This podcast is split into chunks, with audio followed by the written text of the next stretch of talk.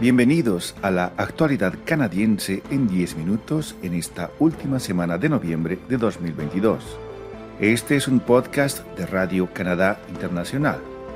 Desde Montreal les saluda Rufo Valencia. Estos son los titulares de la semana.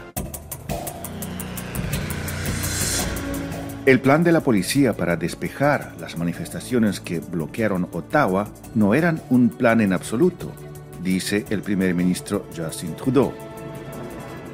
La Corte Suprema de Canadá dice que atraer pedófilos mediante anuncios ficticios no es una trampa. Canadá busca utilizar en tierra tecnologías médicas desarrolladas para los astronautas. Perfilado racial, Quebec apela el fallo que prohíbe las paradas policiales aleatorias. La tenacidad canadiense frente a Bélgica no fue suficiente para evitar el 1 a 0.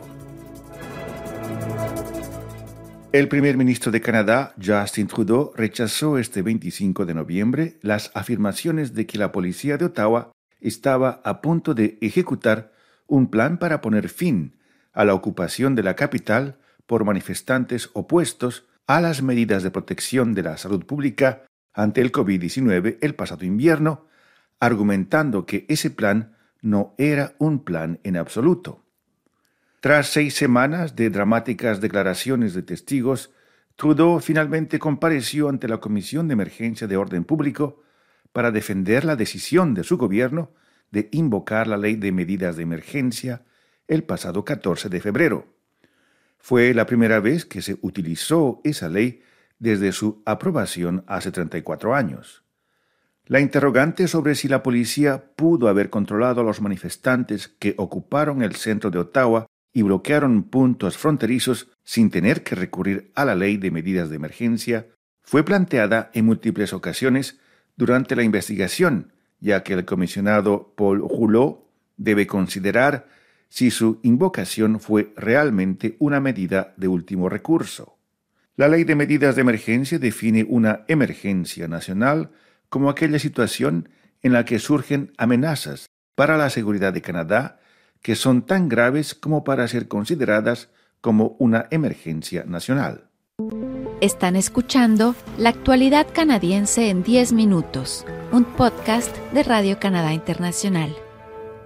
La Corte Suprema de Canadá dictaminó este 24 de noviembre que las investigaciones policiales en Internet dirigidas a adultos que buscan relaciones sexuales con niños no constituyen una trampa policial. En un fallo por unanimidad poco habitual, los nueve jueces del máximo tribunal desestimaron las demandas de Corey Daniel Ramelson, Muhammad Abbas Jaffer, Erhard Hanifa y Temitop Dare, todos residentes de Ontario, que fueron condenados por cometer delitos sexuales contra menores de edad. Una investigación de la Policía Regional de York, denominada Proyecto Rafael, fue llevada a cabo entre 2014 y 2017.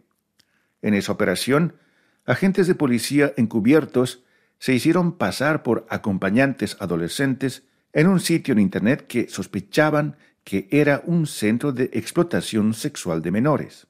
Los agentes encubiertos publicaron anuncios en los que ofrecían la oportunidad de tener relaciones sexuales con una persona de 18 años. Una vez que la joven ficticia accedía a mantener relaciones sexuales con un individuo, el agente encubierto que se hacía pasar por la joven revelaba que en realidad tenía 14 años. Los que aceptaban continuar con la transacción eran dirigidos entonces a una habitación en un hotel.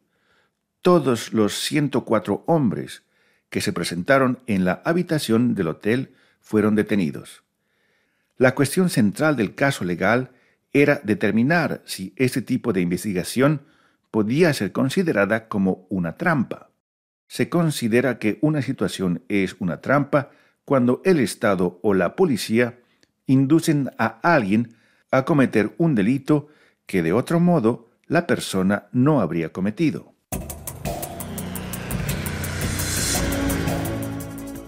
En momentos en que los seres humanos se lanzan de nuevo a explorar y potencialmente habitar la Luna, surgen serias interrogantes sobre cómo garantizar que la tarea pueda ser llevada a cabo de forma segura. Después de todo, el espacio puede ser mortal para el ser humano. Nuestros cuerpos fueron diseñados para la Tierra, para su fuerza de gravedad, su aire, su atmósfera. En el espacio no hay nada de eso, pero sí existe la radiación espacial que es mortal. Pero ya sea en la Tierra o en el espacio, los problemas de salud cotidianos no desaparecen. Por esta razón, la Agencia Espacial Canadiense está trabajando en el desarrollo de tecnologías que puedan ayudar a los astronautas a mantenerse lo más seguros posible en el marco de su iniciativa Salud en el Espacio. La ventaja de esta iniciativa es que esa tecnología está siendo desarrollada primero para beneficio de quienes habitan la Tierra. Una de las iniciativas de la Agencia Espacial Canadiense se lleva a cabo en asociación con Impact Canada, que es una iniciativa gubernamental para financiar la innovación. Se llama Desafío de Atención Médica en el Espacio Distante, que es un concurso abierto a las empresas que quieran desarrollar nuevas tecnologías de diagnóstico y detección que se utilizarán tanto en las comunidades remotas de Canadá como por los astronautas que participen en misiones a la Luna y eventualmente viajes a Marte.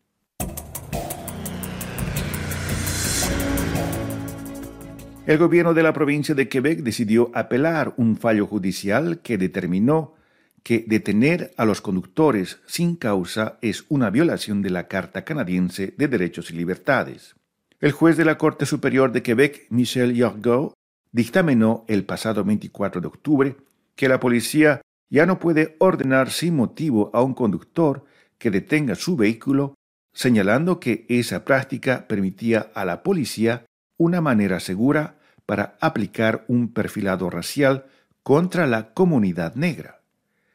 El perfilado racial designa el trato discriminatorio hacia otras personas según sus rasgos étnicos, aunque también puede extenderse a la percepción de su nacionalidad o su religión. El caso fue llevado a los tribunales por el montrealense Joseph Christophe Luamba, un hombre negro de 22 años. En los 18 meses desde que obtuvo su licencia para conducir en marzo de 2018, Luamba dijo que la policía le ordenó detenerse en unas 10 ocasiones sin ninguna razón específica. Varias organizaciones comunitarias pidieron al gobierno de Quebec que no apele esa decisión, alegando que sería un paso importante para combatir el perfilado racial. En su primera participación en el Campeonato Mundial de Fútbol en varones desde 1986, la selección de Canadá cayó por 1 a 0 ante Bélgica este 23 de noviembre en un partido disputado en el estadio Ahmad Bin Ali en Doha, Qatar.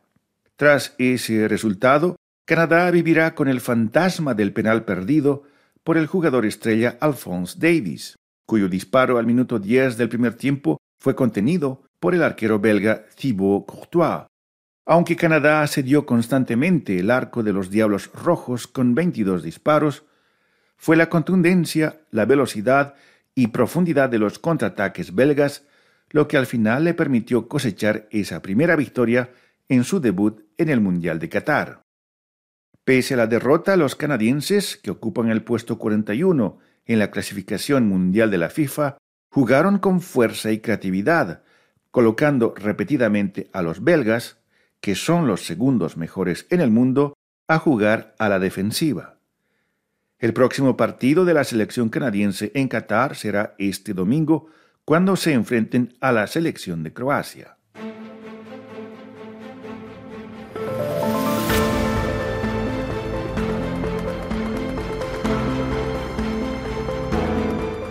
Aquí llegamos al final de la actualidad canadiense en 10 minutos un podcast semanal de Radio Canadá Internacional. Desde Montreal, Canadá, Rufo Valencia les agradece por su atención y será hasta la próxima.